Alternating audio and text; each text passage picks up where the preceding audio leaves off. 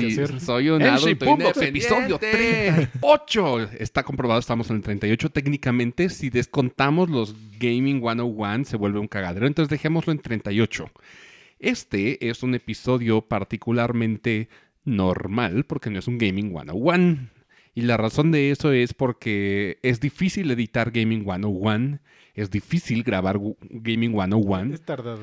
Es tardado, tiene un proceso de preproducción y aparte de todo, cuando yo me ocupo en la semana, porque pues resulta ser que tengo una vida laboral. Que soy Te- adulto. tengo más cosas que Sí, hacer. soy un adulto independiente.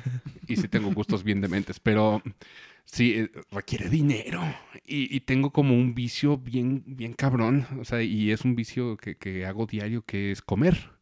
Entonces necesito trabajar. Y entonces no me, da, no me da la vida para editar. Porque aparte de todo me gusta editar perrón, meterle música acá chingona y que tenga que ver y, y hacer breaks musicales y todo. ¿Saben? Una de mis grandes influencias eh, es el podcast de Olayo Rubio. ¿Se acuerdan de, de ese programa? Ya Olayo Rubio ya es un señor. Nunca lo oí mucho, pero sí lo llegué. Sí, sí nos lo llegaste a poner. Bueno, para que, para que entremos en contexto con lo que tú conoces, Olayo Rubio en aquellos años 2000, 2001, 2010, o bueno, a mediados de- los 2000, él era el jefe y directivo de una estación de radio que se llamaba Radioactivo. Gracias a e- esa mente tan enferma, De ahí sí lo conozco. Sí, gracias a esa mente tan enferma tenemos los juguetes radioactivos. Si no se acuerdan de ellos, por favor, escuchas, vayan a YouTube y búsquenlos. Es un humor tan chingón, a veces tan poco correcto para la, época, pero en aquel entonces nos moríamos de risa. Estábamos bien mocos cuando escuchábamos los juguetes radioactivos. Ofensivos e inhumanos. Entonces, luego Layo Rubio hizo un, el primer podcast bien elaborado, con un diseño de- de sonido interesante muy diferente a este formato. O sea, no era un talk show, ¿sabes? Era, era como un monólogo y estaba bien musicalizado. Entonces se volvieron muy populares en su tiempo. Fue como de los precursores del podcast mexicano. Y hoy en día tiene una plataforma llamada Convoy, que es como una especie de Netflix, pero de puros podcasts con, de nuevo, la calidad de Olayo Rubio y su equipo. Entonces, pues más o menos le tiro, le tiro a eso porque me gusta su, su onda, su rollo quiero hacer algo similar y eso toma tiempo. Resulta ser que para hacer un episodio se requiere hacer guiones, porque cada uno de nosotros leemos un guion. Un día me voy a comprar un teleprompter, así, no sé cuánto cuesta un teleprompter, pero vamos a tener nuestro idea. teleprompter aquí, en, en el estudio. No sé dónde chingados lo voy a meter, pero ya, Lo ponemos en el techo. ¿no? ya veremos dónde. sí, lo, lo atornillamos.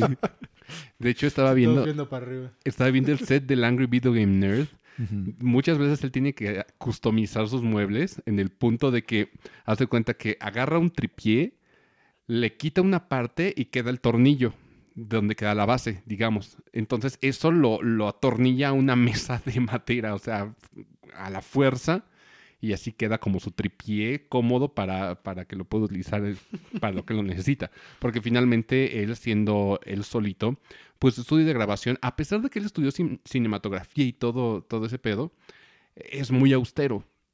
De hecho, él empezó con micrófonos así de Radio Shack. Cuando grababa sus, sus voiceovers, lo hacía con micrófonos súper, súper chafitas. Y hoy en día ya lo ves con sus Rhodes y, y- y hasta de los que cuelgan y todo. Que de nuevo, dice, no me gusta tener tantos tripiés porque el cuarto se volvería así. No podrías caminar. No cabría nada. No, imagínate el cuarto lleno de tripiés y cables. Que tener todo esto es un cablerío. O sea, de suyo aquí tenemos 1, 2, 3, 4, 5, Y eso que estén ordenados. 6, 7, 8 cables. Está ordenado, pero aún así es un cablerío. Perdón, 9 con el auxiliar que luego utilizamos para las videollamadas. no, videollamadas, las llamadas con Ritalink a distancia. Entonces es un pedo. Entonces esta vez dijimos, vamos a tomarnos un descanso. Déjenme escribir el, el guion del siguiente episodio. Que eh, para los que lo, para los que sí escuchan estos, este tipo de episodios, sí les puedo adelantar. Digamos que es la recompensa por echarse todos estos talk shows. El próximo episodio va a ser sobre shooters. Y la historia del shooter está bien bonita porque a mí me gustan mucho esos juegos con los que se iniciaron. De hecho, fueron de los primeros juegos que yo jugué sin saberlo, ¿sabes? Que estos eran como el, el- los abuelos del, del género shooter. Yo empecé con, con Wolfenstein y con ni siquiera con, Con Wolfenstein 3D. eh, Empecé con Wolfenstein e- en un mod de, de Wolfenstein. Y luego jugué un mod de Doom, porque en aquel entonces Doom estaba, estaba mm, popularizado porque liberaron el como que el, el engine para que todo el mundo era, pudiera era hacer- juego libre. era Sí, juego era libre. juego libre cuando lo. Está bien cabrón, imagínate Sí. que, que un juego así, que es legendario hoy en día. Hoy vemos la Doom Eternal y todo el fenómeno de, de Doom y escuchamos la música, pero estoy enseñando un peluche que tengo de, de Doom. la gente que no me, que no me ve. Y, y jamás en nuestra época de chavitos nos iba a pasar por aquí que es el principio de un juego, Mm. de, de un, de un género, y aparte de todo, del, uno de los géneros más pinches vendidos de la historia. Creo que sí hay uno de los juegos más bugas, bugas significa heterosexual en, en idioma gay. Creo que uno de los géneros más bugas, aparte de ju- del FIFA, eh, es los shooters. Todo, ¿sabes que, que ya se les dice los FIFAs a los que son como súper heterosexuales? No. Ya de burla se les sí, dicen era. los FIFAs. La empezaron a hacer. Interesante. Los FIFAs son como estos súper heterosexuales, que es como, sí, huevo, FIFA, FIFA, güey, y luego voy a jugar Ca- Call of Duty, el Modern Warfare. Esos- El Warzone. Esa madre, el Warzone. es, no sé, güey. Yo, yo, yo juego Zelda, ¿sabes? Sí juego shooters, pero mi- los shooters que juego tienen que ver con pulpos y, y calamares. ¿Entiendes ese pedo? Ujú. Entonces, Eso no suena bien, pero bueno. yo sé que no suena bien, pero pinches japoneses tienen como un, una feticho fantasía. Tienen un con- fetiche con los con los- pulpos. yo sé que tiene- hay una pintura muy legendaria con un pulpo. Sí, sí, es Sí. como cultural. Entonces, el hentai con, con tentáculos es, viene de milenios atrás. No lo comprenderías, es arte. es arte. Es arte. Entonces, sí, resulta ser que vamos a hacer el episodio de Shooters, vamos a investigarlo bien. Va a estar más relajado porque sí, vamos a meter muchos chistes de... de al- algo incorrectos. Probablemente meta algún chiste de... De pulpos. No, no, no, no de pulpos, de tiroteos en Estados Unidos. Nos van a cancelar, ¿eh? Cancelenme esta. No me puedes cancelar. ¿Sabes quién soy? No, no sabes quién soy. Exactamente. Soy un Sí, don nadie. No me puedes cancelar. Soy una voz en off. Ni siquiera conoces mi cara. Cancélame esta. Hay un comediante que es prácticamente inmune a la cancelación. Lo han intentado muchas veces y güey sigue intacto. Se llama Dave Chappelle. Si pueden buscarlo. Tiene unos, Creo, unos- creo que sí he oído hablar de él. te- tenía un show llamado Chappelle Show y eventualmente... De hecho, él se salió por algo incorrectamente, al- algo de incorrección política que le aplicaron a él, porque quiso hacer un chiste de homosexuales y decir la palabra faggot. Ujú. Entonces, le- la, dueña de la casa, no la dueña, la, hay un departamento, o había un departamento en las televisoras, si alguien ve televisión todavía, hay este departamento que dice, esto se puede decir y esto no. Y este departamento es lo que hace cinco años, o cinco o un poquito más, no se permitía decir la palabra shit en televisión. Sí. Estaba prohibido y apenas la, la desbanearon. Entonces, el departamento... ¿Qué es esto, Yu-Gi-Oh? Fíjate. No, en Yu-Gi no podías decir te vas a morir, tenías que decir te vas al reino de las sombras. Sí, exacto. En One Piece, acuérdate que, que Sanji no fumaba, tenía una paleta. Tenía una paleta. Las pistolas no eran, no eran personas señalando, en realidad eran pistolas, ¿sabes? For Kids era una mamada. Sí, de sí, la sí. me- censura. me- vi muchas de las censuras que metieron. Todo For Kids es una, una estupidez. Dices, no, no mames, consumimos la, la mitad o menos del anime en Cartoon Network. Así, consumimos Sí. muy poquito. Yo creo que hasta la sangre la, la omitían de alguna forma. Era Eh, Eh, sí, la, la ponían como manchas negras. O pausaban la escena y como que pasaba y luego Ajá. continuaba como en otra. Como que nada más, se oía, nada más se oía el ruido y, y seguían después. qué mamada. Porque sí, sí, la sangre sí. Sí. No en todas, pero sí la censuraban en varias. ¿Sabes lo que me gusta de, de estos episodios libres? Que puedo decir groserías libremente. Eventualmente se me va a salir una. En los otros tengo que ser un poquito más correcto para la chaviza. Más políticamente Más- correcto. No políticamente correcto. Bueno, Es que es más por la temática que sí, pues, por la se temática. De Pues sí. hecho, en el pasado, en el que acaba de salir el día de hoy, este, bueno, e- el día de, hoy sábado, estamos grabando en un sábado, que fue cuando terminé el, el episodio, iba a meter un chiste sobre, sobre que era tan antiguo que nosotros ni existíamos como líquido seminal. Pero dije, no, no too much, too much. De- demasiado atrás. De hecho, de hecho, Final yo, dijo, no mames. Y, y- y ya después yo al escucharlo, porque lo grabé, ¿eh? Lo grabé. Sí, Ya al escucharlo dije, no, no, ti- no es como de buen gusto para estos, eh, estos episodios. Pero si nos quieren escuchar decir groserías y decir pendejo, pipí, popó, caca y lo que sea, Estamos aquí. estamos aquí. Para estos son En, en los libres. Para eso son los episodios numerados, llamémoslos así. Entonces, en el episodio de hoy creo que sí va ligado, sí va muy ligado a la temática de, la mm, pedagogía de videojuegos, el Gaming 101, porque mucho de esa pedagogía la abordan los mismos diseñadores y el, el diseño de niveles, y lo hemos venido diciendo repetidas veces, es importantísimo pero estúpidamente importante. Hay un, un level director y hay un, hay un game designer que se encarga de enseñarle a los jugadores cómo jugar. Y esto viene desde mucho tiempo atrás. O sea, Switch no tiene nada que ver, no es la consola de las más accesibles. Nintendo siempre ha sido accesible y esto por un señor que- con una sonrisa icónica que se llama Shigeru Miyamoto. Su, su principal eh, mérito no es hacer Mario nada más o hacer Zelda nada más, sino la creación y diseño de los niveles para que la gente comenzara a comprender cómo funcionaba un juego. Y eso lo hemos estado viendo también varias veces, hacen referencia a él. Precisamente de que lo ponen como ejemplo de que Sí. cómo se hace un juego muy sencillo, pero que te va enseñando conforme va avanzando. Eh, O sea, muchos, un juego amigable. muchos de los muchos de los este ¿cómo se llama? De lo que hizo en sus niveles se sigue utilizando.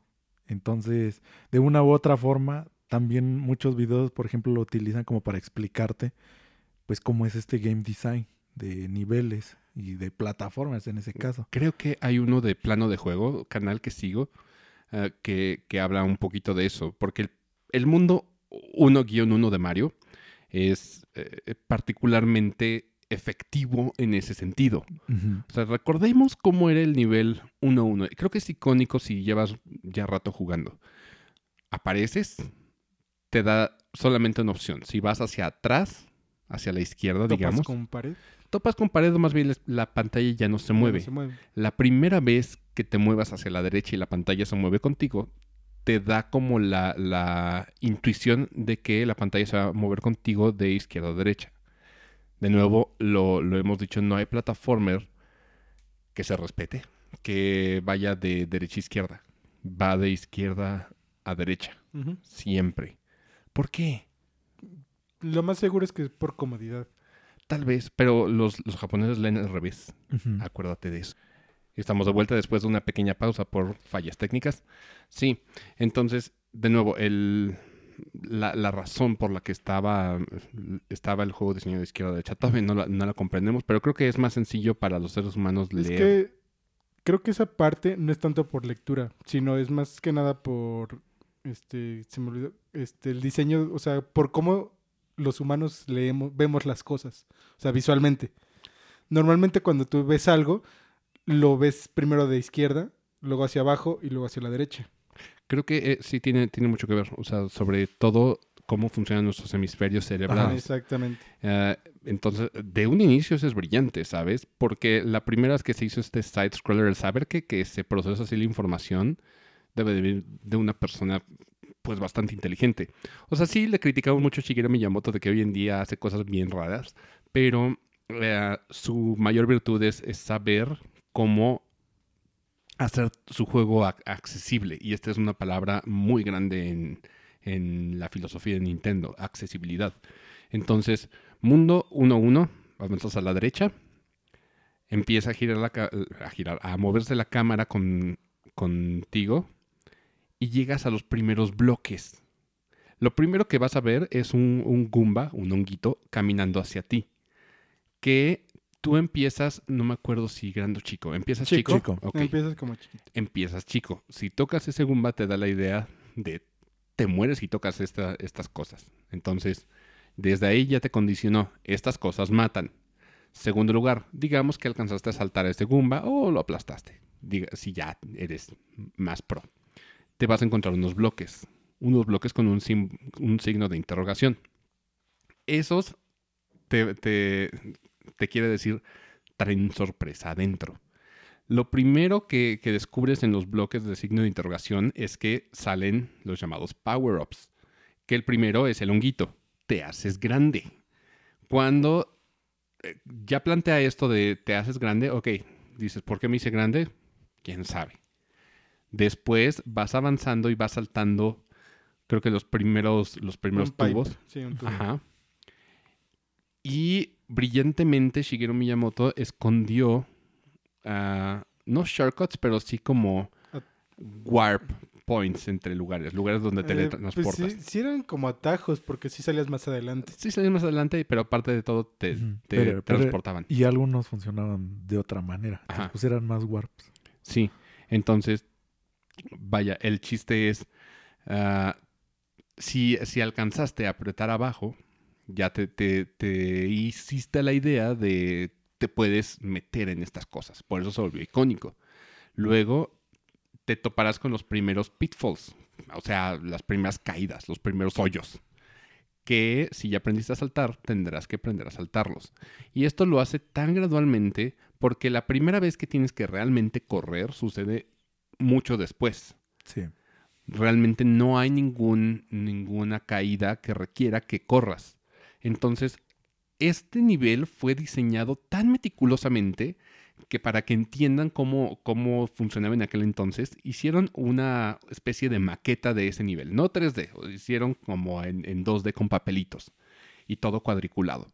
Para que pusieran así de, se van a saltar tantos cuadros de- por default, eh, mide tanto la caída, el salto dura tanto, entonces así hicieron sus primeras pruebas. No, no había, creo, en- o supongo yo, una herramienta de creación dedicada a- al, al Al juego, nivel. al nivel. No, no, no. No. Entonces, eso ya sucedió mucho más tarde. Eso ya estamos hablando de, pues supongo que mm, super o en juegos posteriores. No tengo idea de cuáles habrán sido los primeros ah, development kits, kits de desarrollo. Que es un kit de desarrollo? Son máquinas que no es el- la consola como tal, pero digamos es una especie de computadora que está diseñada para que tenga las especificaciones que va a tener el- la consola cuando salga al mercado. Entonces, de hecho, a- a- acaba de suceder una noticia que encontraron un development kit abandonado de PlayStation 5. Ujú.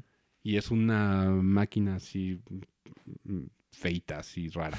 Sí, pues es que, como dijiste, realmente no se usan como para el público ni para nada. Simplemente es para desarrollar juegos. Entonces, Sí, pues, no. la, el cómo se vean no Da importaba da igual. mucho. Sí.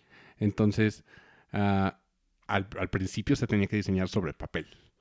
Entonces, ya tenemos esa, esa idea de que el primer diseño de niveles les enseñó a los jugadores el funcionamiento de cómo se va a, a hacer el flow, el, el flujo del juego, que es de izquierda a derecha, uno. Que se puede saltar, dos. Que hay power-ups, tres.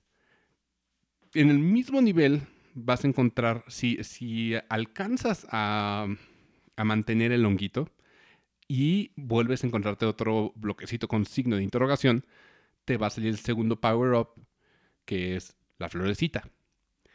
Y al principio es un cambio de, de- de colores. Yo creo que era tan sencillo el primer Mario. bueno, El NES era tan sencillo que eran solamente dos botones. Sí. Entonces, eventualmente ibas a picar la, la B o la, la A. No sé con cuál se corría en, en- en Mario. Creo que estaban Mm, Yo atravesados. tampoco sé. El chiste es, eventualmente te ibas a encontrar con, con que podías echar fueguito. Y que ese botón servía para otra cosa, que también era correr si lo dejabas apretado. Tal vez eso no, no te lo dijeron, pero bueno, asumamos que, que sí. Ya te, dieron varias mecánicas del mismo, del mismo juego en un solo nivel. Y eso marcó fuertemente la filosofía de desarrollo de, de Nintendo. O sea, cómo le enseñas al jugador a jugar sin decirle textualmente cómo se juega.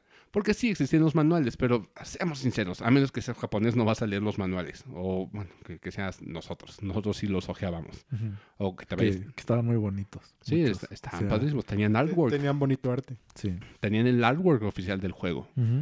Y tenían, por supuesto, las instrucciones de este sirve para esto. Y, y a veces había juegos que decías, ah, con que eso hace este botón, o para esto, así se hace esta cosa.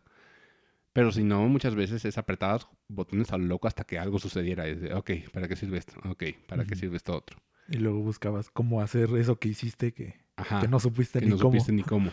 Y eso estaban los manuales. Hoy en día, incluso ya los manuales digitales desaparecieron. Sí. Cuando Nintendo se rehusó a quitarlos del todo de- del mercado. Porque todavía en el 3DS podemos encontrar que hay manuales digitales. Te puedes meter al manual digital de, de tu juego. Sí, en el juego estaba la opción de leer ma- el manual digital. Incluso desde el mismo menú pues, estaba incluido ahí, pero hoy en día pues ya el Switch ya omitió completamente los manuales. Creo que el único juego oficial de Nintendo que tiene un manual es el Smash y está impreso en la etiqueta trasera del, de la portada. Los juegos que luego traen manual son los de Limited Run Games. Ah, sí, pero son un caso ya. No son todos, pero a, a varios sí les meten manuales. Sí, es que, bueno, es que es- como son ediciones limitadas y todo Sí. eso, pero por... Tiene que tener un extra. Sí, claro, y aparte de eso tú ya lo pagas desde el pedido previo, entonces no es tan, ah, tan relevante, digamos, porque pues son ediciones especiales y no es como comercial. Pero aunque sean ediciones especiales, sigue saliendo más barato que un juego AAA que no tiene manual. Pero de nuevo, los manuales están hechos para la gente Sí, vieja, para, para los coleccionistas. para la- los viejos, porque es más, Limited Run Game se basa en juegos físicos, cosa que pues ya los la chaviza La, la chaviza La- prefiere todo digital. prefiere todo digital, sí, para no tener que pararse a cambiar su Que juego. por eso sacaron las consolas solo digital. ¿Ya ven? ¿Ya ven qué están haciendo? Están haciendo que desaparezcan los lectores de discos. Están haciendo que Kojima se preocupe por el futuro de los juegos físicos. físicos. Sí, ¿qué están haciendo? Están haciendo llorar a, a papá Kojima. Pero regresando al tema de- del diseño de, de Mario Bros. 1, eso fue lo relevante y por eso salta tanto, brinca tanto el, el por qué Mario es un juego pues fácil de jugar. Realmente es el, el, el juego de NES. Yo sé que hay Zelda, yo sé que hay Ninja Gaiden y que son juegos legendarios, pero pero no. Mario es el que enseñó a, a una generación a jugar. Es, es el que marcó un punto. Sí, porque aparte de todo, Mario salió en un entorno ya fuera de los arcades. Entonces, la gente que por primera vez entró a jugarle, que no tenía acceso a un Atari, porque vamos a, a ser sinceros, el Atari en aquel entonces era, era caro. Sí. eh, era mm, la bueno, Eh. era la consola más cara. De hecho, creo que si te vas a precios eh, un tiempo, a pesar de los precios de ahorita, era de las consolas más caras por el tiempo. ¿Has visto en- esa en madre? la que Tien- la vendían. tiene madera. Sí. Tiene madera. Qué afrancesados. Ha de haber sido caro. Era un, un objeto de lujo. Yo creo. No, no sé, no me tocó vivir en ese A mí entonces. tampoco. Pero Sí, lo no. más seguro, bueno, normalmente hasta la, la época del NES era un lujo tener una consola. No tanto porque el NES fue accesible. Sí, es que más bien, Aún así, Parte na- de- casi nadie tenía. es que parte del éxito fue que le hicieron más accesible que, por ejemplo, comprar las computadoras de ese entonces, que también estaban, estaban bastante elevado.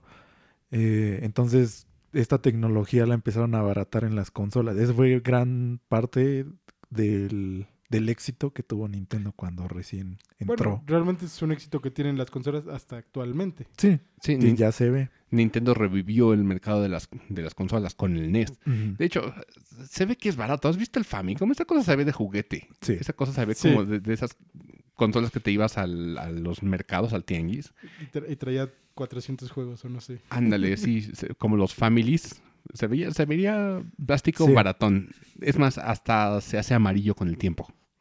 Pues todavía le pasó eso- hasta el Super, era, hasta el eso era por el material con el que hacían el plástico. Sí, Sí. sí. pues por eso, eso pasó hasta el primer, los La primeros primera- tirajes Las primeras versiones del de- Super. del Super. Pero, Eso lo arreglaron en, los, en las siguientes versiones. pero de nuevo, comparemos. Atari, madera.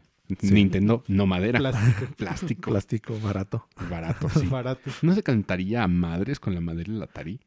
Mm, de- eh, tendríamos que ver realmente cómo estaba el- Eh, De- la depende de ventilación. qué tanto procesamiento requerirán los juegos del Atari. Nah, bueno, quién sabe, en aquel entonces. Imagínate, los discos duros de eran, creo que de 100 megas o una cosa así Te estupidísima. estás yendo a megas, kilobytes, Sí, kilobytes. antes Kilo- eran. kilobytes. Sí, sí, sí, pero, pero eh, es que me estoy yendo a... Me acordé Si, de a- un... si acaso un mega, si sí, quieres. ya, sí, exagerando. Exagerando un mega. Bueno, es que me estaba acordando de un comentario que vi en YouTube de... est- Investigando en el episodio de RPGs, vi de, de un güey que, que estaba diciendo, no mames, qué tiempos. Me acuerdo cuando jugaba Última en mi computadora y, y pesaba 6 megas una cosa así. Creo que la última 6. Entonces ya parece entonces ya serían Sí, megas. ya, ya, ya teníamos megas. No mames, 6 megas. Mi papá me regañaba porque la computadora solamente tenía 10. sí. Y tener una computadora con 10 megas era mucho. Era un ¿eh? Era chingo. Un o sea, chingo. la velocidad de conexión eran que 550 kilobytes por 500, segundo. Más o menos. Un- un Sí, estupidez. 512. 512, ándale. Y eso era rápido Eso para era rápido. Yo me acuerdo de 64 kilobytes. 64 La velocidad de teléfono. Sí. Mames. Y creo que tú tenías una, una bastante, ba- bastante elevada, ¿no? O sea, ¿Una qué? Una conexión de internet. ¿Tú sí tuviste la de 500? 512. Fíjate que la, la verdad no me acuerdo. Bueno, Yo me acuerdo que tenía primero 64 kilobytes y después ya no me acuerdo. imagínense eso, chinguense eso. Y ahorita, Después, después fue subiendo. sí, ahorita ya no, no puedes ver porno a gusto con 512 kilobytes. No, carga un no pixel de la nada. imagen. No, no puedes ver nada. O sea, O sea, imagínate. ca- carga un pixel. Si Imagínate-. Sí, y ahora imagínate intentar meterte ex vídeos para ver, para, para ver porno a gusto. No se puede con 512. No, no abre la página. No mames, pobre Cuba, ¿cómo le hace que no tiene internet? Los cubanos, oye chico, pues nosotros sí cogemos. Eso iba a decir. Algo así iba a decir. Yo, yo creo que sería lo más lógico. Felicidades cubanos, ustedes sí cogen. Por supuesto voy a tener que poner este episodio como explícito. Gracias Ya, a esta ya- Gracias a esta. Esto esta es explícito. Regresando al tema de, de game design, esta es una parte bien importante de cualquier juego, porque ya hoy como que se han vuelto huevones los, de- los desarrolladores, o de nuevo, como lo dijimos en el episodio de, de Gaming Literacy, ya dan por hecho que sabes estas cosas. Entonces ya no hacen como el, el intento de enseñarte ah, eh, de forma práctica. Mejor te ponen un tutorial. Y los tutoriales para mí son como lo, lo más tedioso de un juego. Puede ser Sí. muy pesado. El tutorial tiene que ser muy, muy ingenioso o, o- Mantener como la tensión, o sea, de que sigas como avanzando en el juego, pero que sepas que te está enseñando. es como darle una pastilla a un perro. La tienes que envolver en tocino para que se la coma bien. Y yo creo que los jugadores somos igual. Nos, nos lo tienen que envolver bien en tocino como para que sí nos traguemos el tutorial. Si no, te lo puedo garantizar muchos tutoriales. Para, que te entre fácil. No, eso, ahí sí necesitas vaselina, pero punto aparte. O, o un escupitajo. Ya depende de qué tanto presupuesto traigas. Punto aparte. Ya- pues ya que es explícito. Así ya nos podemos decir de, ay, me acuerdo anoche cuando utilizamos el strap-on con mi mujer. y así.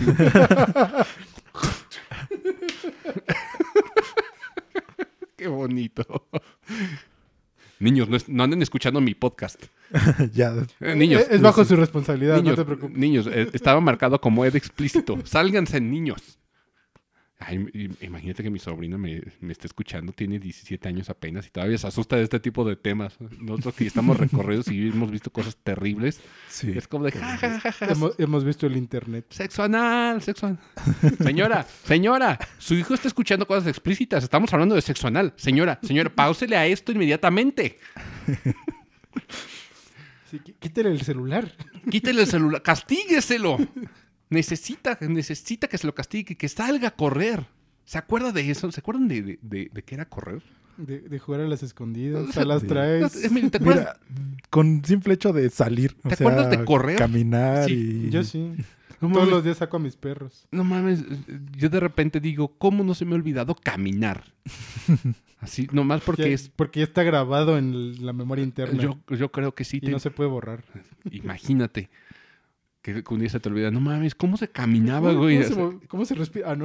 Cre- creo que hay, hay gente que se droga tan duro que es como, no mames, no me acuerdo cómo se camina, güey. Seguramente. O, o que se te aflojen los esfínteres, también debe ser terrible. De, "Ah, ah, De repente, ya me cagué. Explícito. No mames, Sí, nos, ya. nos acabamos de volver la cotorriza. De un momento a Ya, otro. sí. ya somos Sí, la ya, ya, cotorriza, ya. ya. No, no mames. Yo quería ser un creativo con Roberto Martínez, terminamos en la cotorriza, güey. Chale. Pero sí, de- regresando a los tutoriales, creo que es la- de la cosa más nociva de- del gaming de hoy en día. Chingarte 101 tutoriales es pesado. De Sí. suyo, y muchos juegos pecan. Hasta las grandes, las grandes series. Es más, las grandes series creo que lo hacen más. O sea, si te fijas, eh, Sí, lo, lo intenta hacer como más explícito para que le entiendan, para que no se le te vaya nada. Mira, Y ¿sabes? hasta luego es agobiante. Creo Sí. que hasta el Breath of the Wild peca de, de poner tutoriales ligeramente invasivos. Digo, digo ligeramente porque es, mira, se hace así una demostración gráfica y chingue su madre. Pero ahí están. Y de repente es como, de, "Ah, otra pinche ventana para que me enseñen cómo, cómo cambiar de armas. Que no está tan sencillo, ¿eh? En Breath of the Wild está como Sí. medio contraintuitivo, ¿eh? Y creo que sí, sí necesita ese tutorial. Pero bueno, tal vez hubiera necesitado como un diseño más práctico de más este, dinámico. más dinámico. Sí, porque en Breath of the Wild para cambiar de armas o de escudos tienes que dejar apretado un botón y luego ciclar con una palanca. Es muy poco intuitivo. Sí. Después de, de tres horas de juego ya se te olvida, pero vaya, al principio no es tan, tan fácil como un Super Mario que tienes A y B. Uno saltas, otro corres. Saltar, correr, saltar, correr Y ya. y ya. Eh, pero todavía hay juegos, y sobre todo los indies, procuran mantener esta filosofía de accesibilidad. Pero si nos vamos a, a los tutoriales, ¿por qué los considero tan nocivos? Es porque le, te están avisando desde un inicio que le van a meter tantas cosas que tienes que, que aprenderte para aprender a, jugar, que le resta un poquito al- a, la, a la experiencia de, de Sí, pues, plug and play. al Sí. jugador. O sea, realmente que te vayas dando cuenta cómo va funcionando el juego. Sí, y yo estoy de acuerdo en que de repente hay como mecánicas que tienes que saber y sobre todo si son géneros complejos. Por ejemplo, un, un real-time strategy, un Age of Empires, por ejemplo, un, un Warcraft, sí te tenían que decir esas cosas porque son muy, muy distintos a los demás. Entonces sí te tienen que decir, mira, te mueves así, haces esto asá. Y Así- pues- Así, seleccionas a tus monitos. Y más que en esos podías usar como atajos de que apenas estando combinación de tal teclas, podías seleccionar nada más ciertas unidades. O, o- o crear edificios. Ajá. O sea, todo lo podías hacer como con atajos. Entonces era mucha Sí, te- información. te, tenían que... O alguien te tenía que decir cómo se hacía o, o tenías que ver tutoriales. a Pero fuerza. fíjate que a pesar de eso, si nos vamos a, a- de nuevo a diseño, a buen diseño de, de niveles, Warcraft 3 hace un, un trabajo maravilloso para enseñarle al jugador cómo, cómo jugar. Porque lo hace mezclado con la historia Sí. y lo hace eh, muy vistoso y no hay mucho texto. Esto es lo importante, que no te sobrecarguen de texto, porque de nuevo, como hice el chiste en, en episodios anteriores, ya las generaciones no están leyendo y no tienen como la paciencia. La neta, como jugadores queremos llegar, sentarnos y jugar. Que te digan lo menos posible. Entonces, por eso Mario es el rey de la accesibilidad. Mario ni habla, güey. Nunca te va a decir un, demasiado. Te va a decir, It's a me, Mario. Y Y ya. ya. O thank you for playing my game. Pero fuera de eso, Uh, sí, sí, fuera de eso no hay, no hay texto que te dé Mario. Entonces, eh, el rey de la accesibilidad eh, es el, el- el rey del show, don't tell, de, de muéstralo. Entonces, ah, sí, por ejemplo, de nuevo, Warcraft me acuerdo de los primeros niveles, creo que empiezas en el prólogo con los orcos Sí. y, y te dicen, tienes que ir a tal lugar. Selecciona con el botón tal, y te lo dicen todo en audio. Selecciona con el botón tal para moverte al lugar. Lo haces. Ah, así te mueves. Con el mismo botón, es, oh, apareció un enemigo. Con, seleccionalo con el mismo botón de movimiento para, para empezar a atacar. Y lo haces. Es como, ah, ok. Y lo estás haciendo, pero no te están deteniendo. Muchas veces el interrumpir el flujo del juego es, es de nuevo, es invasivo, es intrusivo y te puede sacar un poquito de la experiencia. Porque ya los juegos de hoy en día intentan ser inmersivos. Y bueno, sí, de nuevo, las, las series grandes pecan de, esto. Y me doy cuenta que los indies, no retomando, más bien, mantienen la filosofía de, de simpleza.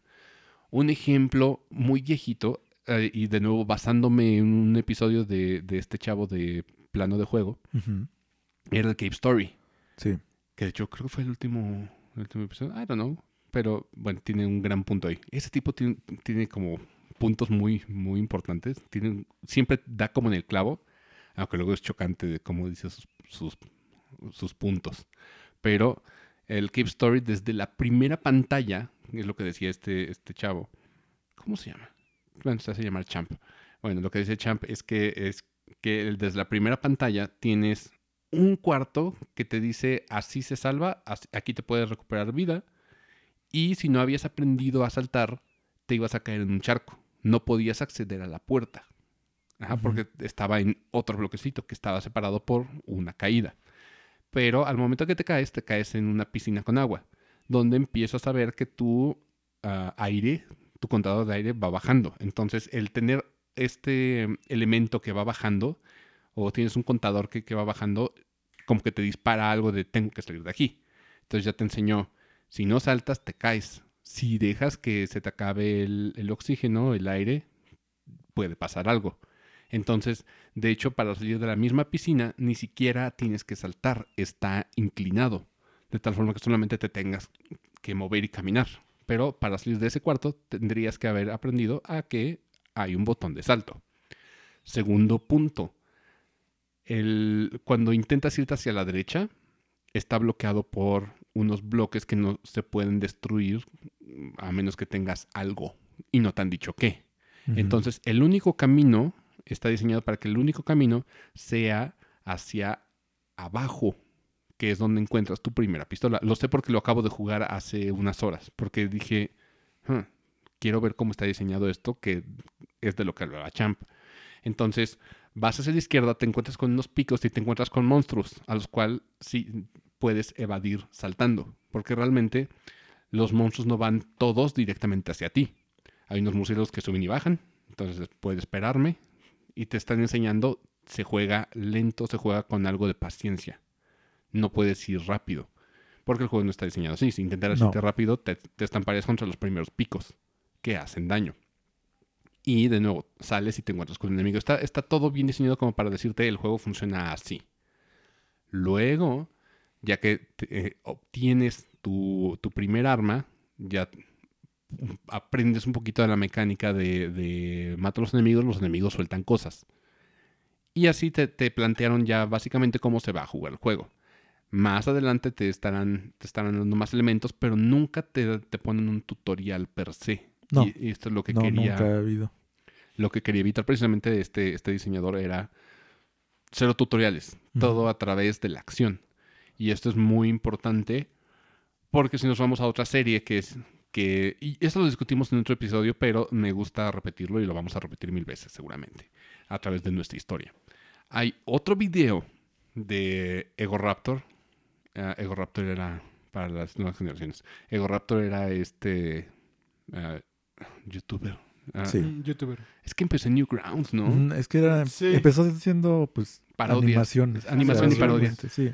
Y luego, luego hizo YouTube y luego hizo su canal llamado Game Grumps. No sé si todavía existen. Según yo sí, pero es que ya de ahí se derivaron con más proyectos porque también tenían ya Twitch y Te- Tenían una banda. ajá, y- pero ya era así como que pues era como su marca por así decirlo ya. Su voz era preciosa, pero el punto Sí. es, Sí.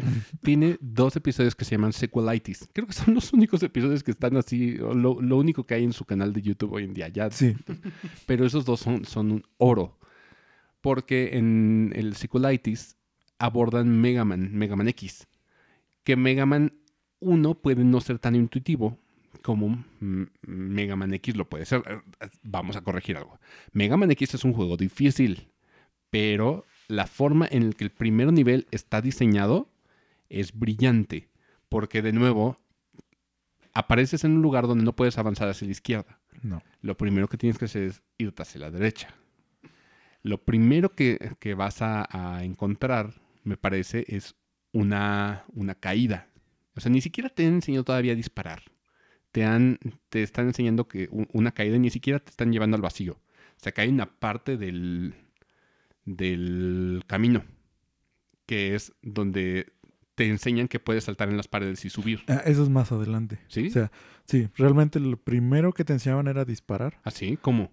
Pues no me acuerdo si salió una llantita de las que se van hacia ti, un enemigo que es como una ruedita. Oscar se sabe todo el nivel de memoria. Ajá. Ah, O era una de los de los grandes, una- un robot como grande que te disparaba tanto misiles o cosas que tiraban en el piso.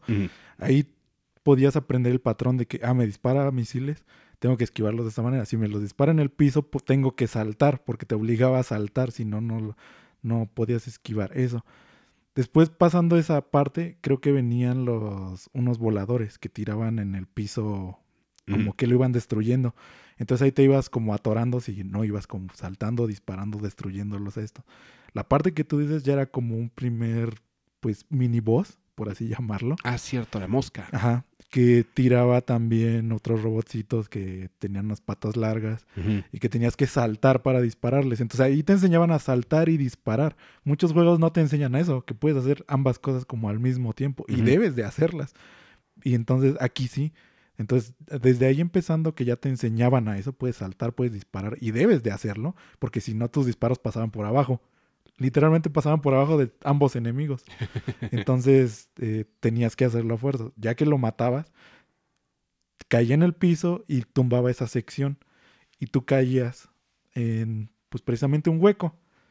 Pero a- de ahí te iba enseñando, pues, que te podías ir deslizando como a, como salgo de aquí, porque pues era normal, o sea, llegabas y era como, ya no puedo caminar ni a un lado ni al otro, entonces voy a saltar, pero si saltabas moviendo hacia la dirección donde era, pues, la pared, veías que Mega Man se iba deslizando, entonces decías, ¿y si salto otra vez mientras me estoy deslizando? Y así aprendías a hacer el salto de pared que ya en inglés era muy conocido y es muy conocido como wall jump. Wall jump. Entonces aquí ya te están enseñando a que puedes hacer wall jump y aparte puedes irte deslizando ya después en una sección un poquito adelante, cómo te puedes ir dejar cayendo deslizándote en la pared para que no caigas de golpe hasta abajo. Y esa parte adelantito estaba diseñado para eso, para que luego luego bajaras y tocaras una de las paredes y te ibas deslizando. Y dijeras, ah, me puedo ir bajando deslizándome en la pared. Porque más adelante en el juego había secciones en las que tenías que bajar así, no de golpe, porque si no te caías. Y si bajabas despacio, pues sabías a dónde podías hacer el salto para llegar a otras secciones. Entonces todo esto, y eso era como lo primero, o sea, realmente ahí llevabas tres minutos de juego, cinco minutos de juego a lo mucho, no tanto, no creo. Todo, ya, y ya habías aprendido a saltar, a disparar y saltar, a deslizarte, a que podías bajar a, sec- a secciones y que tenías que hacerlo para conseguir ya fuera upgrades o vida o cosas que hubiera ahí. Y todo esto lo hacía de forma llamativa para que te, pues, dijeras, quiero ir a eso para ver qué es eso. Y así es como también descubrías el cómo curarte. Ya aprendías qué significaban esos ítems que tiraban los enemigos. Y era, ah, esto es para curarme. Entonces ya de forma visual llegas aprendiendo también qué ítems eran para curarte. Y ya todo lo demás del nivel ya era prácticamente poner en prueba todo lo demás que te enseñaron. El saltar, disparar, seguir avanzando y saltando para llegar como a esas secciones un poquito más leja- le- lejanas. Y también recordando que el primer Mega Man X no tenía dash. Entonces en el primer nivel no podías hacer este dash salto. Simplemente todo era despacio ir caminando y saltando, caminando y saltando, caminando y disparando. ¿El dash llegó después? El dash llega cuando vas al... Si te sabes el orden de los jefes, porque ese es como el punto clave de que si te sabes el orden de los jefes, el juego es más fácil. Tampoco digo que sea como No. te va a resolver la vida No. pero sí lo simplificaba bastante la pelea contra los jefes. Eh, normalmente la gente se iba primero con el pingüino. En- entonces, ya cuando descubrías como el orden de todo el pingüino, siempre te convenía mucho primero, uno, porque es el boss que pues no está tan complejo con booster. Y dos, ahí está el dash, ahí está la cápsula que te da el dash. Ah. Entonces, ya que tienes este burete, está inmediatamente, o sea, no tienes ni que buscarlo, no está ni escondida la cápsula. Está avanzando en el nivel, pasas también la primera sección del juego, pasas la primera sección que te enseña a escalar, a ir escalando y subiendo. Y luego, luego está arriba la cápsula, o sea, no está ni escondida ni nada. Que este es un punto clave en los demás Mega Man X, que estas cápsulas de upgrades de armadura estaban escondidas normalmente, o sea, no te las daban pues simplemente pasando el juego. Pero esta, la primera, la del dash, sí, te la daban simplemente por avanzar en el juego. Ya que aprendías el dash, entonces aquí era donde ya te enseñaba, puedes hacer dash y salto. Puedes hacer dash y disparar. Dash, salto y disparar. Puedes hacer todo al mismo tiempo. Si te daban los dedos. Porque también no podías, Se te dan las manos. no podías mapear los controles tan sencillo como pues hoy en día. Bueno, no se pueden mapear los, botones, punto. Entonces, este era más complejo todo esto también de cierta manera, pero pues regresando a lo que era el primer nivel, te lo iba enseñando precisamente cómo avanzarlo a tu ritmo y qué era todo lo que podías hacer, qué pasaba cuando tomabas más o menos daño, todo era como muy visual. Entonces lo que hace es, pues, el video de Sequelitis es que les te explica de muy buena manera cómo llegaron a esto va a ser Mega Man X. Estas son las mecánicas de Mega Man X, o sea, es- no tienes como por así decirlo todo lo del Mega Man normal, que pues lo único que tenía diferente era ese dash, pero que te tenías que agachar Sí. que era como una patada. Ya después la aprendes, pues más adelante, como dije, en una cápsula, pero funciona diferente, no es como la del Mega Man clásico. Entonces, igual lo del wall jump en el Mega Man clásico, creo que no había ninguna parte donde se No. pudiera hacer, o sea, No, no se hace. en- no, no se hace. Ni en los últimos, ni de los que salieron después del X, o sea, No. esa fue como mecánica del X. Sí, eso, eh, no hacemos eso aquí. Entonces, e- eso es como lo bonito de ese primer nivel, que uno que lo juega tantas veces, pues se te hace como de ah, pasar y paso, disparo y avanzo y fin. Pero cuando lo tomas así, pues ya, eh, pues ahora sí que Analizando el diseño. analizando cómo fue el diseño de este nivel, estuvo muy bien hecho y es algo muy difícil de lograr. O sea, hasta aún hoy en día, tal como dices, o muchos ya no les interesa hacerlo, o simplemente pues ya dan por hecho, que ya lo sabes de algún otro lado. Ahora, si están al corriente con los episodios, y espero que lo estén porque vamos a hablar de los episodios pasados, para, recompensando a los que sí lo, los están escuchando, hablamos de Rayman Legends. Analizamos el diseño del, del nivel, porque Rayman Legends es muy similar en cuanto a cómo, cómo te plantea las mecánicas, y esto lo vimos así en primera mano. Pusimos Sí. una- a, a mi sobrina a jugar de cero, era su primer plataforma en su vida, y le pusimos Rayman Legends sale el personaje y tiene dos sopas. Aquí sí puede caminar hacia atrás. Hay un espacio atrás, pero eso no lo sabe todavía, a menos que lo experimente. Tal vez, creo que no obtuvo ese, ese monito. No, ya tiempo. hasta cuando sales del nivel y te dice, te faltó Ah, esto. Te faltó uno. bueno, el punto es, ella avanza hacia la derecha.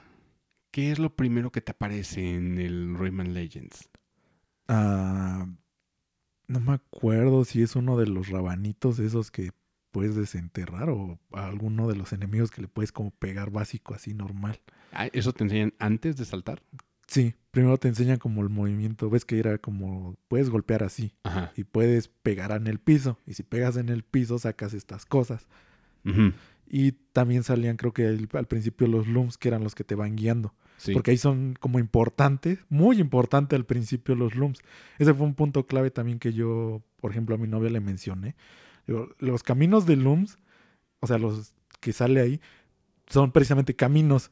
Entonces te pueden demostrar cosas de esto lo tienes que hacer así, pero sin que te lo esté diciendo el juego. Sí. Entonces te obliga como de cierta manera a que tú actúes de esa manera. Eh, igual caerle a- en la cabeza a los enemigos, te lo enseña con eso, con Camino de Loom, según yo me acuerdo. Que le caes encima y te da como esa trayectoria para que los agarres y caigas y otra vez sigas avanzando y digas, ah, los puedo matar también así. Entonces, eso es como lo primero que te enseña. Luego llega a la sección, creo que es donde está un poquito más alto, que es donde nomás te va enseñando a, puedes saltar así. Eh, entonces, también ese juego, en un principio, pues te va dando, sí, también tiene los tutoriales, porque ves que sí salía como parte de.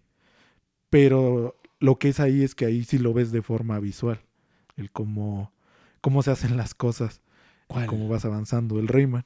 O sea, ¿en qué parte? ¿En qué- ¿De qué parte me hablas? ¿Qué, qué Eh, te enseñan? Al principio, ¿no? Según yo también sale en texto. Sí. Sí. O sea, Sí, sí, Sal- te- pero te sale como flotando. y no es invasivo, o sea, Ajá. no te interrumpe en el flujo, o sea, si lo, lo No, lees. nada más te dice así como de, ah, aprieta botón para brincar. Ajá. Ajá, ajá.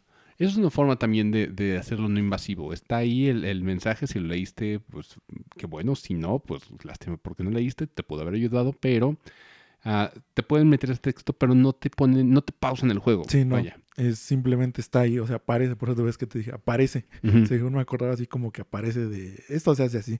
Sí, son como unas nubecitas flotando. Ajá. Y pues ya, pero te lo hacen de las dos maneras, tanto como que aparece el texto, como que tú lo vas haciendo. Entonces lo puedes aprender como de ambas formas, ya sea que lo hiciste o dices, ah, eso, me- eso me dijo que hiciera, porque muchas veces era así como de, ah, ah, pues era eso que hice. Yo me acuerdo que se quedó atorada en, un, en una sección que, de hecho, es la sección final del juego, pero que necesitaba aprender a, a- a hacerlo, que es cuando sale el monito que tienes que controlar. Ah, sí. Eh, en esa parte también salió como de que ves que cada, cada que llegas como a una sección donde lo utilizas, te hace como el recordatorio de esto lo puedes mover así, con gatillos o con, dependiendo de lo que hagas o apretando, no me acuerdo cómo es, para bajar y subir plataformas o para bajar y subir las secciones que tienes que abrir. Entonces, pero eso te lo ponen como también en un capítulo al principio Sí. para que el- aprendas que pues eso lo vas a usar en más adelante. Entonces, e- este primer nivel, ya cuando lo vimos, pues ahora sí que cómo está hecho, eh, nos dimos cuenta que estaba hecho de que te daban mucha como de las cosas que vas a utilizar más adelante, mecánicas que usa el Rayman, como que todas las pusieron en el primer nivel. Eh, una cosa que me acuerdo y que ves que yo le dije fue que podía saltar y pegar, que eso no te lo enseñan en ningún lado. No. O sea que puedes realmente saltar y seguir este movimiento, pero puedes seguir pegando. Que ya después se desglosa en que tienes como este momentum que te mantiene en el aire cuando estás pegando, que te puede ayudar para ciertas cosas. Para llegar más lejos. Sí, o sea, ya es como diferente porque yo, por ejemplo, lo usaba para hacer un wall jump infinito, que se podía hacer, regresabas a la misma pared y podías seguir como saltando. Entonces, eh, pero esas mecánicas son como más Sí, avanzadas. Claro, claro, claro. Eh, pero al menos te van dando como esta noción de que si ese nivel te estaba dando estas ideas de que quieres llegar a tal lugar, pues ve cómo le haces, pero si tu recompensa de descubrir cómo lo hacías, te va enseñando también qué mecánicas nuevas tenía el juego.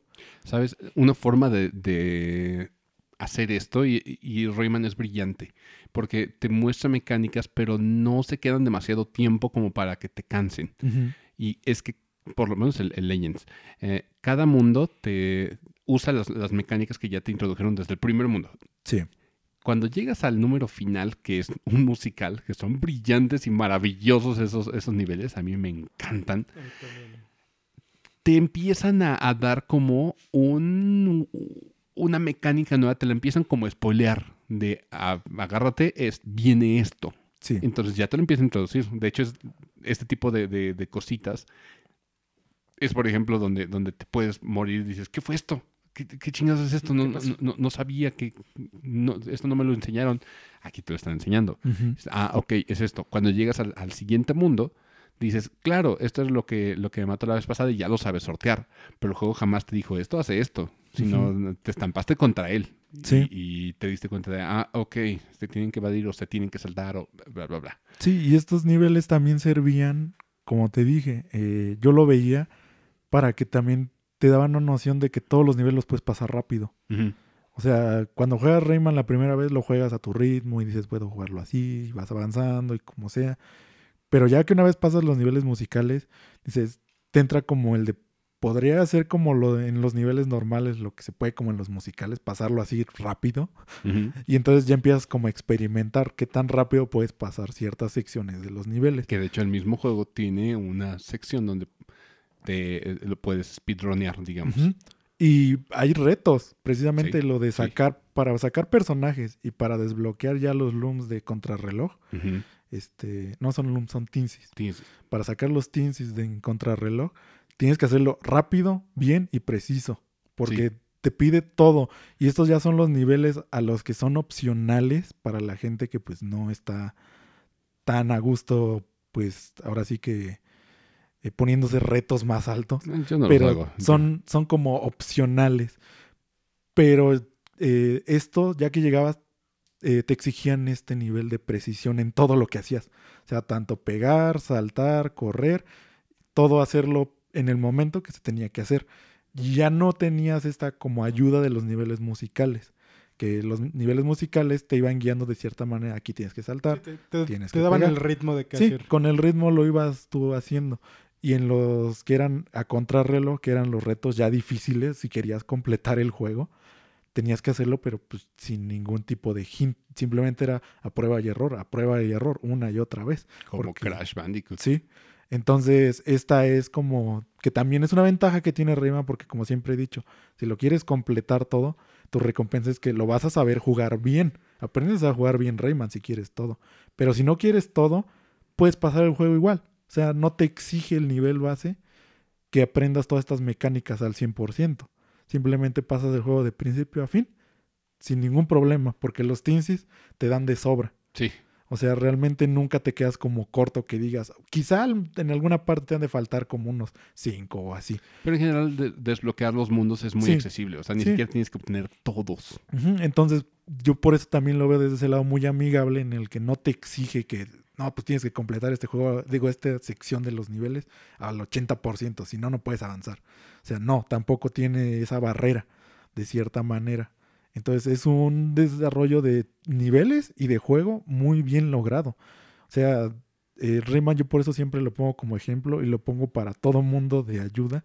Si quieres aprender un platformer, eh, los Rayman son muy buena opción, más el Legends. El Legends terminó de pulir toda la fórmula. Entonces es muy amigable en todos los sentidos. Puedes irlo avanzando a tu ritmo, puedes irlo aprendiendo a tu ritmo y todo es prácticamente muy amigable. Igual, pues la temática, la forma visual, todo también hasta eso. No te llega a ser chocante, no te llega... Creo que no he conocido a nadie que diga, pues me fastidia el cómo se ve o que no le guste el visual tanto. Quién sabe, el Ritalin que te puede decir algo así. Pues, o sea, sí, sí va a haber como casos también de gente que va a pensar, no, pues es un juego para niños porque se ve colorido y ves que hay gente que es como de, se siente muy madura y como que no le hacen a juegos que son muy coloridos. No es por el caso eso. de Ritalin, que Ritalin No. le mama el color. No los ve todos en el espectro de colores, pero, Pero le le maman. gustan. Le gustan los colores. Entonces sí, pero pues, sí lo puedo ver, o sea que hay gente, pero ya es como más, tiene que ver con otras cosas. Sí, sí, eh, sí. Sobre todo de ir a terapia, ¿no? Ahora, otro, otro juego importante en, en diseños, me estoy, me estoy poniendo a pensar en, incluso en los géneros que ya hemos abarcado. Pokémon es muy, muy buen juego para Sí. aprender de nuevo, como lo, lo mencionamos en el episodio de RPGs. Ah, es muy, muy básico y desde el principio te dicen necesitas aprender a, a pelear, te enseñan a, a capturar Pokémon. Te, te lo ponen en un tutorial que es medio, medio lerdo, eso sí, que es como de, ay, yo ya sé capturarlo. En el cual podían salir shinies en el tutorial. Así. Sí. No. Sí. Wow. Y creo Era que, muy raro, pero ajá, sí. y no era como lo mejor porque obviamente tú no lo capturabas claro, a veces. Entonces, Pero te enseñaban de, de, ah, ok, necesitas tu Pokémon para pelear. Nunca te daban un tutorial de, ah, este comando sirve para esto, este comando sirve para... No, simplemente era explícito desde un inicio. Sí. sí. Y esto es bastante importante, que el juego sea explícito y no, no se ande con mamadas. Pues, y todo Pokémon es así, o sea, realmente también los ataques tienen la descripción de lo que hacen, pero pues hasta que lo probabas, decías, ah, hace Que- esto. Casi hasta el daño.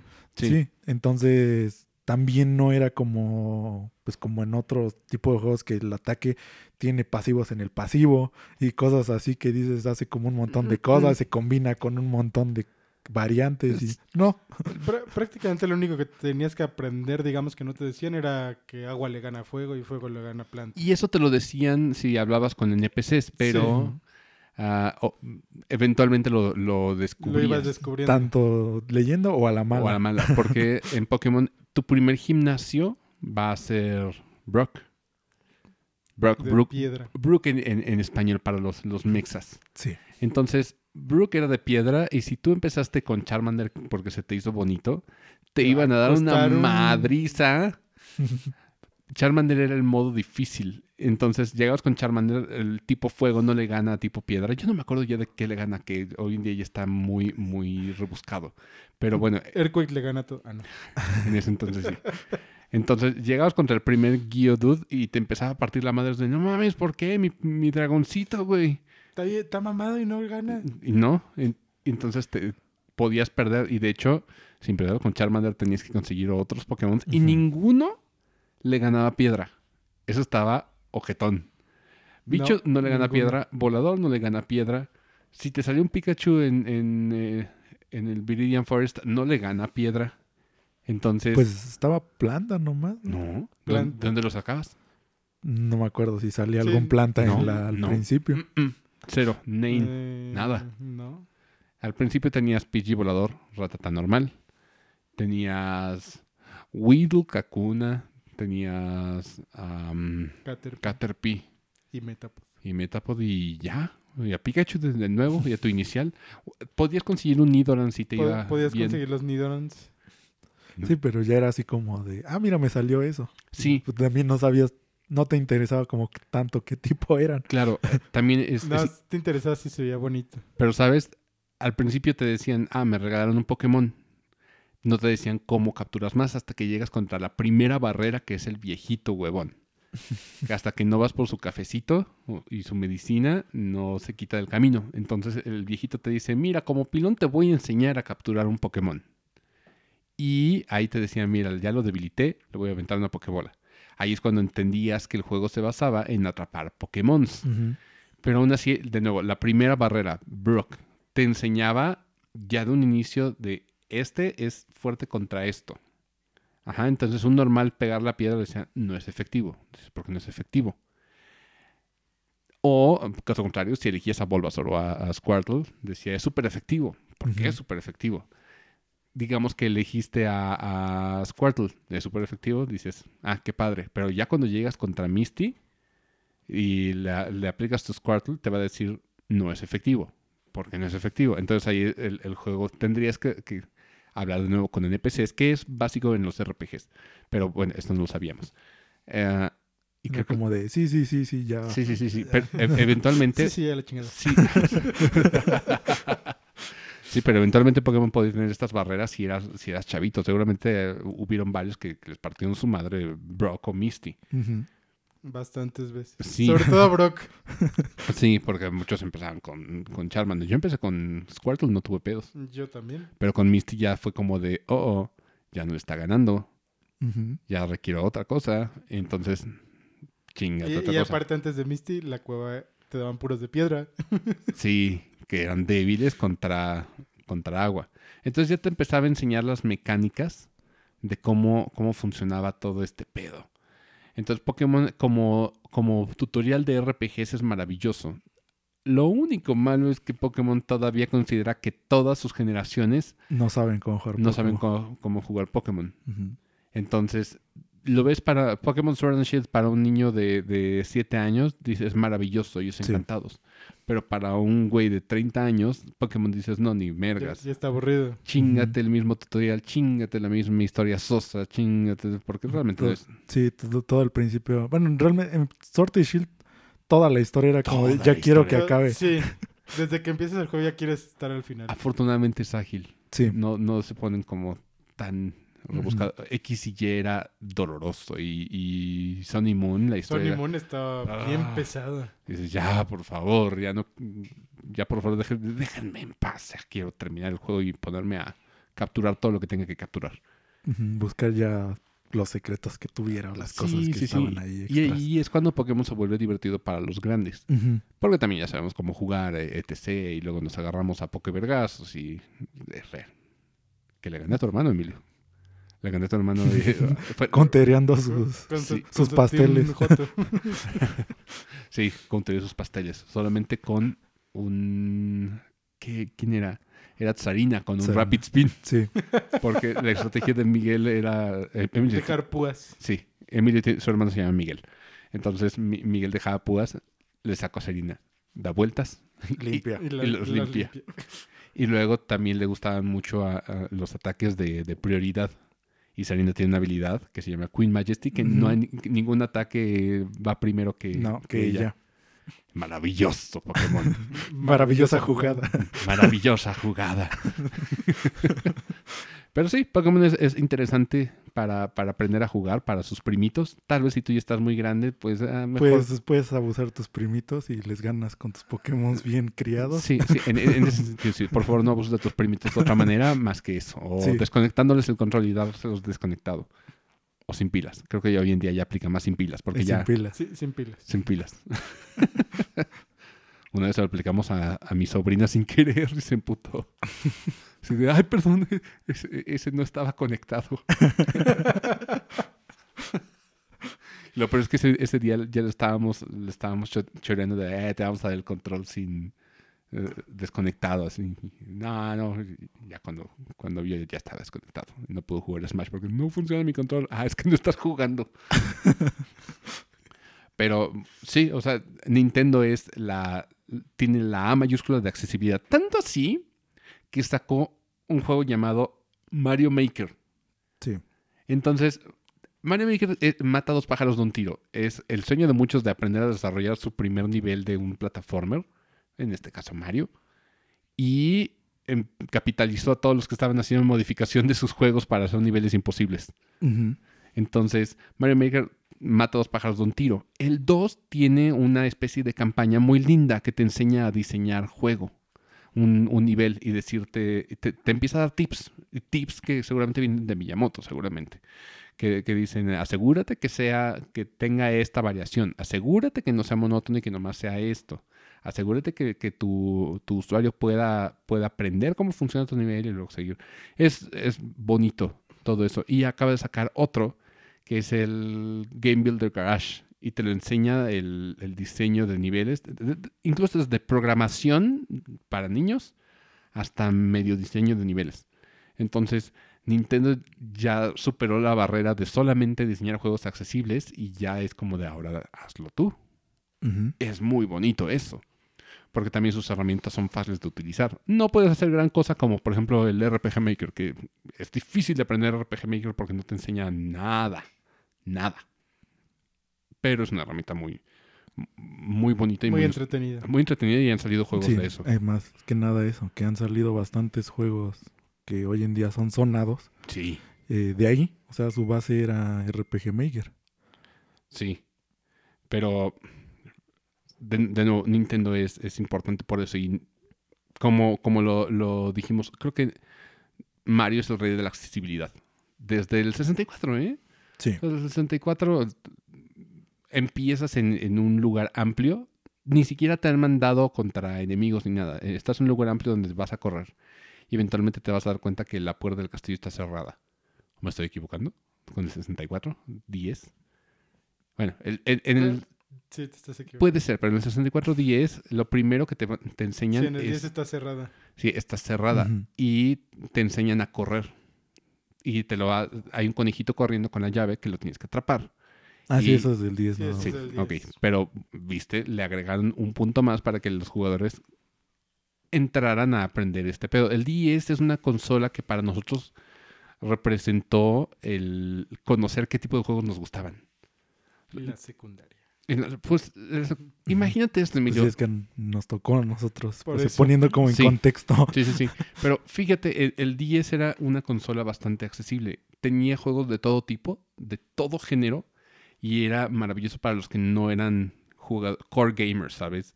Entonces, por ejemplo, yo puedo entender que la demografía de Emilio, que ya tenía consolas caseras y tenía un 64 y había jugado 64 y, y GameCube, pues dijera, no, no tiene tanto appeal para mí porque pues no hay, no hay juegos como tan interesantes. Sí, so- sobre todo de salida, no había tanta... Eh, deja tú de salida o no. Ah, pero, por ejemplo, para Ritalin, que para mí, que veníamos de, una, de puras consolas portátiles, nos enseñó que había juegos 3D que, que nos gustaban, o estilos que nos gustaban. Sí. Sí, porque pues ahí también llegó el Prime Hunters, Ajá. por ejemplo, que pues fue muy también, o sea, la forma de llegar de esto es Metroid Prime, o sea, ya no es Metroid, Metroid. Que la campaña es me, pero el, el multiplayer es maravilloso. Y es, Pero por eso, o sea, era como la probada de pues que era el Prime. Ajá, Y ya después de eso, pues, obviamente ya los Primes, pues los grandes, claro. estaban en consola casera. Claro, pero de suyo desde el que te, te regalaban el demo del, del Metroid Prime Hunters Sí. y Sí. ahí podías probar lo que era un shooter y funcionaban de maravilla en 10. Entonces podías adquirir el gusto a un shooter. Te, te dieron de salida el Mario 64 que te daban las probadas. La experiencia de lo que fue el Mario 64. Y de nuevo, el, el Mario 64 estaba muy padre porque tenía este, estos extras y estos quality of life improvements que lo hacían más accesible para los nuevos jugadores de, en género 3D. Sí. Este fue mi primer acercamiento que yo jugué yo, yo, yo a un género 3D. Y de- el hecho de perseguir al conejito era así se corre y con este, digamos, atacas. Que empie- empiezas con Yoshi, no con Mario. Ujú. Entonces sacas la lengua. Entonces ya te enseñó el juego cómo, cómo corres y cómo atacas. Y ahí es, ahí es cuando entras al castillo y creo que incluso las puertas están numeradas diferente. Eh, ah, el primer nivel tiene que ser el de las, las bombitas, Las como en bombas. el Eh, siempre ha 64. sido, sí. Y en las bombas te vas a aprender a saltar porque tienes que esquivar unas bolas enormes que, que están cayendo colina abajo. Vas a aprender a, a medio pelear porque está el jefe. Entonces el diseño de Mario 64 también eh, está muy bien pensado como para que los jugadores empezaran a meterse a un género en tres dimensiones, completamente. Sí, y eso, es que eso fue, o sea, realmente desde, desde el original, o sea, el Mario 64, en el 64, como varias veces lo hemos dicho, es que fue el primer acercamiento en 3D Tenían de, que enseñarte, de sí. un juego, o sea, es como de... De, de un plataformer. Ujú. No, o sea, en general, porque... Creo que si no había otro juego, No, de hecho, de hecho el Mario, el Mario 64 fue, fue como la culminación del 3D de los primeros. Sí, o Sí. sea, en el que ya tenías control, se puede decir que completo de tu entorno, de moverte, Sí, porque de ju- ver. juegos 3D ya existían Sí. muchos, Sí, porque por ejemplo, eh, acuérdate de Sonic, los niveles extra que tenían así movimiento 3D, pero no era libre. ujú. Y esta, esta fue la Sí, primera esto vez que fue como de, entre comillas, cámara libre. Sí, y es- te suelten en un lugar libre a control libre, de tú te puedes mover en este entorno tridimensional. Sí, o sea, tu personaje es- te puedes ir a cualquier lado, moverte a cualquier lado como tú quieras. Los saltos van a ser como sea, como sea, como tú quieras hacerlo. Lo quieras, puedas. Sí. Sí, por- porque obviamente los limitantes de- del Claro. juego como tal. Pero sí tenían que buscar esta manera de cómo lo hacemos de una forma cómoda, que la gente empiece a aprender a jugar este tipo de juegos, este entorno 3D completamente. Otro, mm, bueno, es Zelda tiene un, un pedo. Zelda tiene un pedo el, el- en 3D. Ah, sí hay tutoriales. Sí te, tienen Sí. que- sí te tienes que chutar el cómo se usa la, la El espada. puto- De- no, el- el No, el antes de. siquiera- Antes de, o sea, Bueno, sí. chútate En, el, en la Kokiri el Kokiri Forest. Forest. Chútate el, el cómo entrar a, a- los tunelcitos, todos. Tienes que leer los, los, Los letreros. los letreros, ándale.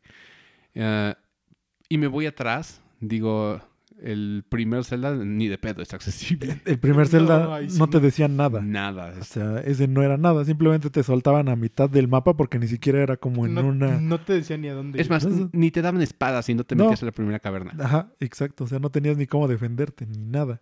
El, el segundo tampoco. O sea, de repente es como de, ¿por qué no funciona con el primiro? Ah, me están atacando. Ah, pantallas mm, dos dimensiones. Es rarísimo.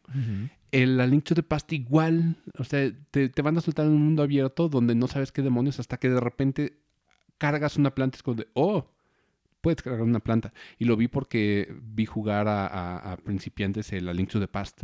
Y ya ves que la manera de progresar tienes que levantar una planta que está escondida, Sí. eh, que tiene escondida la entrada al castillo. Sí, sí, sí. Y, Si no, nada más dabas vueltas ahí y era como de, ¿a dónde voy? No puedo ir a ningún lado. y lo único que te da al principio es la lámpara, que nada más da fogonazos de vez en cuando. Sí. Pero pues la magia es limitada y no tienes espada. No, lo único que puedes es cargar o la lámpara. Entonces, también hay, hay un espacio relativamente grande, por lo menos son 1, 2, 3, 4, 5, 6, 6 cuadros donde eh, puedes hacer cosas, pero solamente en uno puedes progresar. Entonces no puedo llamarle como accesible. Zelda no es accesible. No, Zelda no.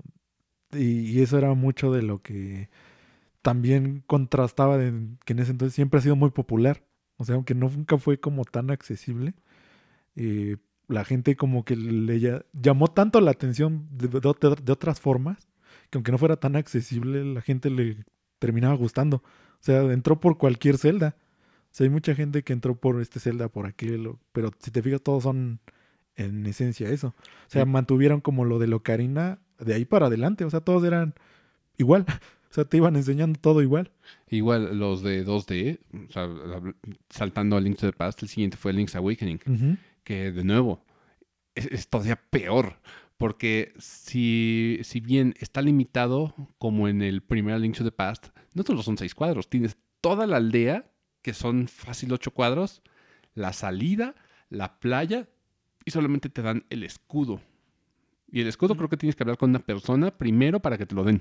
Y sin el escudo No, creo que sí te lo dan desde el principio. no me acuerdo.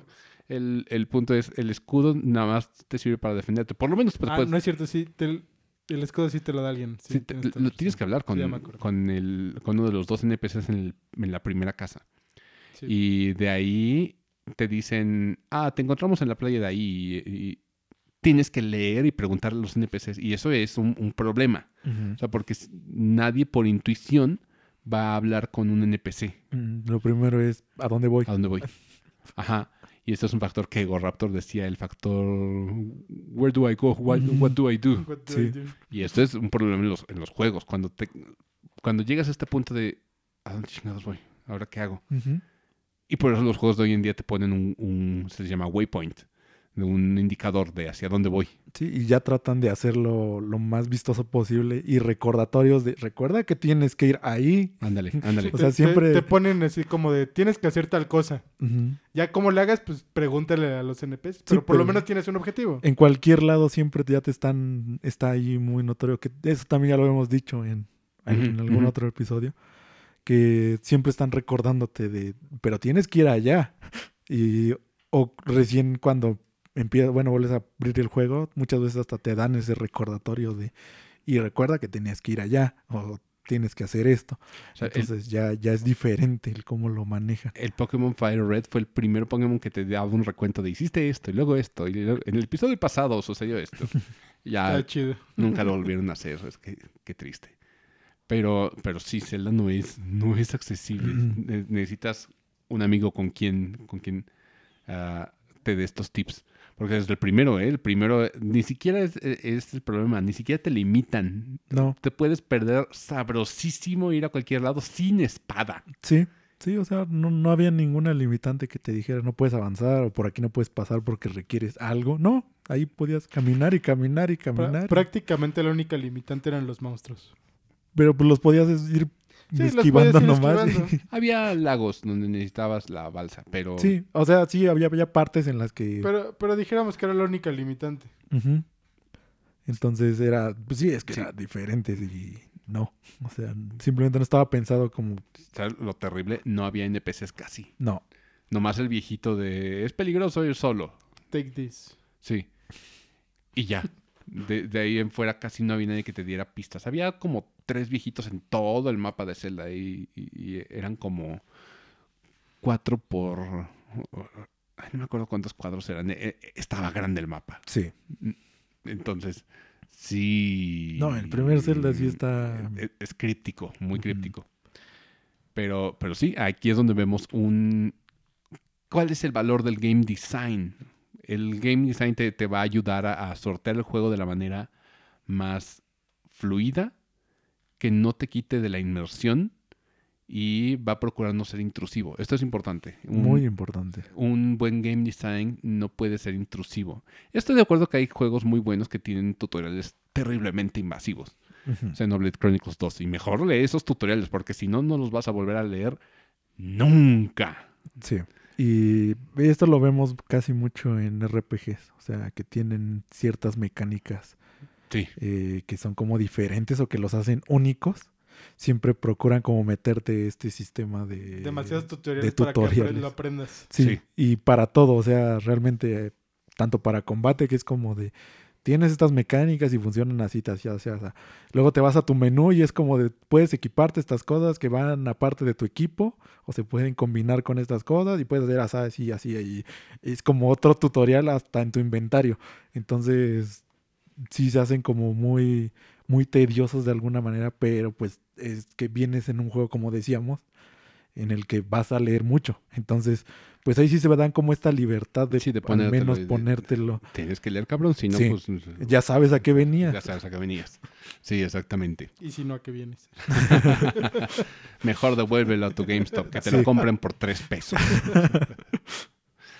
Pero bueno, ese es la, la- el objetivo de hoy, era hacer un programa que hablara sobre el game design, que es un tema muy bonito y aparte de todo, darnos tiempo de poder planear el siguiente episodio de, de Gaming 101. Y nos vemos en la próxima emisión de N-Shape Boombox. Gracias, chavos, por estar aquí presentes. Nos vemos en la próxima. Nosotros nos vamos a ver un maratón de Evangelion. Hasta la próxima.